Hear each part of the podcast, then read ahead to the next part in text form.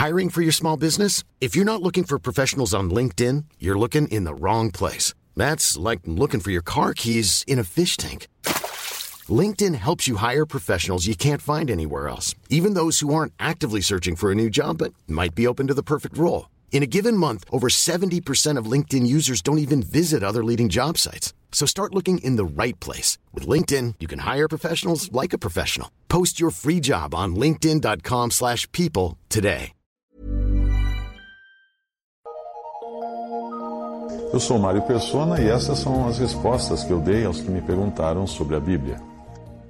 Você escreveu perguntando como congregar o nome do Senhor, e é uma alegria saber como o Senhor tem aberto os olhos de vocês uh, para a ruína que há hoje na cristandade, especialmente para buscarem honrá-lo na simplicidade de estarem congregados em nome dele e para ele, e nada mais. O próximo, o próximo passo agora será vocês pedirem a comunhão à mesa do Senhor na assembleia mais próxima de vocês. Provavelmente vocês visitarão os irmãos lá, eles visitarão vocês aí para conversarem mais e se conhecerem melhor. Uh, não se espante se parecer que existe um zelo excessivo, uh, mas isso não significa que vocês não sejam bem-vindos ou não sejam amados. Significa apenas que no atual estado da cristandade é importante que aqueles que são responsáveis por manter a santidade da casa de Deus sejam criteriosos quanto ao recebimento à comunhão. E você vai ficar contente com isso também, porque você não quer ficar em comunhão com qualquer um. Hoje, em muitas, muitos grupos cristãos, existem pessoas em adultério, pessoas em pecado moral, pessoas que negam a divindade de Cristo, e estão lá participando da comunhão como se nada tivesse acontecido. Não, você não ia querer isso. E por isso existe esse critério uh, também dos irmãos em quem, são, quem, quem será recebido à mesa do Senhor. Cabe à assembleia local receber alguém à mesa do Senhor, e isso é feito com base na, na análise dessa pessoa, para saber se ela está contaminada moral ou doutrinariamente. Da mesma forma, alguém que já está em comunhão, já à mesa do Senhor, pode ser excluído da comunhão, caso ele caia em pecado ou em contaminação, que são, é o caso das instruções que você encontra em 1 Coríntios 5. Ninguém é excluído do corpo de Cristo, nada. É a pessoa é excluída da comunhão à mesa do Senhor. Uh, mesmo uma exclusão, ela tem o caráter de disciplina e restauração, e não de rejeição ou de ódio. Um pai não ama menos um filho que ele põe de castigo.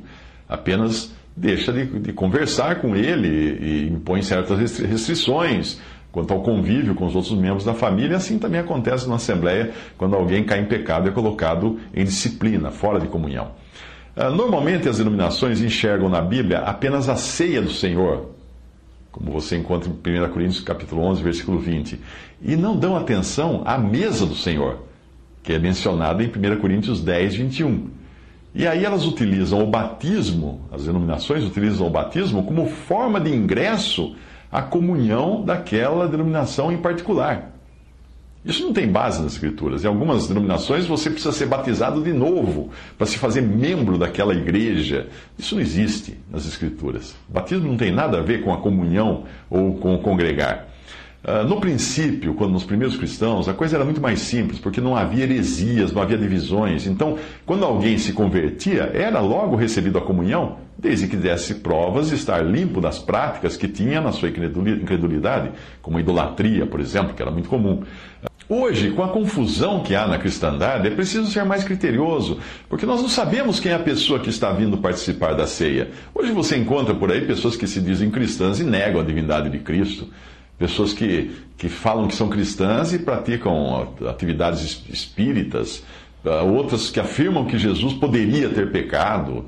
Uh, existe quem acredita que a salvação é por obras, existem alguns que falam que a Bíblia não é a palavra de Deus, que a Bíblia só contém algumas coisas que são palavra de Deus. Por isso é preciso ter essas questões claramente resolvidas antes de alguém entrar em comunhão, uh, porque a mesa do Senhor é o lugar de comunhão. E toda mesa é um lugar de comunhão. E ao comer com alguém, eu estou me associando a essa pessoa. E, e também aos seus erros, no caso, se ela estiver em pecado. Além desses erros doutrinários, o fato de uma pessoa partir o pão em uma denominação e ao mesmo tempo querer partir o pão com irmãos congregados ao nome do Senhor cria uma incoerência. Ela não pode, ao mesmo tempo, dar um testemunho prático de que os cristãos fazem parte de um só corpo, enquanto comunga com ideias e princípios de uma denominação que divide cristãos por diferentes nomes, uh, o que não é o nome de Jesus apenas.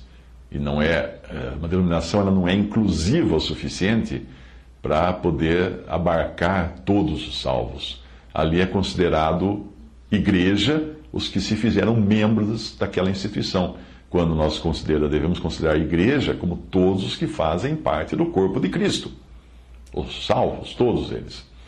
Quando nós falamos do lugar de reunião que Deus institui na Sua palavra, algumas coisas são essenciais uh, que você reconheça. Primeiro, a base, o fundamento, é reconhecer o corpo de Cristo como um só e que tem todos os salvos nele. Todos os salvos são membros desse mesmo corpo. Outra base é reconhecer a autoridade do Senhor, que é delegada não a um pastor, a um líder, mas é delegada à Assembleia, quando reunida ao seu nome.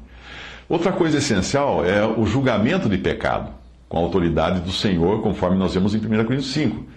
Um grupo de cristãos que não reconheça o princípio da unidade do corpo, eles não acham que todos os salvos sejam membros de, da, da única igreja, do único corpo de Cristo. Um grupo de cristãos que deixa o pecado passar batido, sem julgamento, ou que tem um homem à frente dirigindo tudo, isso não é a mesa do Senhor. Não pode ser a mesa do Senhor, essa é a mesa de homens. Outro ponto importante a ser reconhecido é que não pode existir independência num corpo que é todo interligado.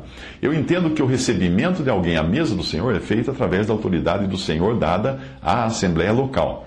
Uma vez tomada uma decisão de receber ou ligar alguém, uh, ou ligar uma decisão, essa decisão deve ser respeitada por todas as assembleias em comunhão o mesmo acontecendo com a decisão de excluir alguém da comunhão ou excomungar, eh, como se dizia no passado, eh, alguém por pecado, né? Isso é reconhecido também por todas as assembleias congregadas ao nome do Senhor. Não pode existir independência quando a decisão é tomada com a autoridade do Senhor. Um criminoso numa cidade é criminoso na outra, segundo a lei do nosso país. Não fica a cargo de cada prefeito de cada cidade decidir. Assim, uma pessoa recebida a comunhão à mesa do Senhor estará em comunhão à mesa do Senhor onde quer que essa mesa esteja estabelecida. Se ela viajar a uma localidade onde os irmãos ali não a conhecem, existe ali a mesa do Senhor estabelecida, eles congregam ao nome do Senhor Jesus, mas eles não conhecem esse irmão que está chegando, esse irmão que vem, que viaja, deve levar consigo uma carta de recomendação da Assembleia onde está congregado. Cartas de recomendação podem ser encontradas nas epístolas. Uma pessoa excluída da comunhão à mesa do Senhor, ela estará excluída em qualquer lugar onde a mesa do Senhor estiver estabelecida. E as assembleias que aquela pessoa eventualmente frequentasse são avisadas quando isso acontece, para que não recebam essa pessoa uh, inadvertidamente. Uh, antes que você me pergunte, assim como acontece com toda autoridade delegada, as decisões tomadas em nome do Senhor têm o respaldo do Senhor porque ele diz que será ligado no céu. Porém, não são decisões infalíveis, como também não é infalível a decisão de qualquer juiz humano. Pode ocorrer de uma assembleia se equivocar e depois precisar voltar atrás. Quando isso acontece, a vítima do equívoco deve simplesmente aguardar que o Senhor esclareça as coisas. Nesse caso é importante que ela enxergue também o seu próprio, o seu o próprio Senhor, né, uh, como sendo a instância superior a qual nós podemos apelar. Então, ao invés dela se rebelar, o que ela faz? Ela ora a Deus para que mostre para os irmãos que houve um equívoco e isso possa ser reparado.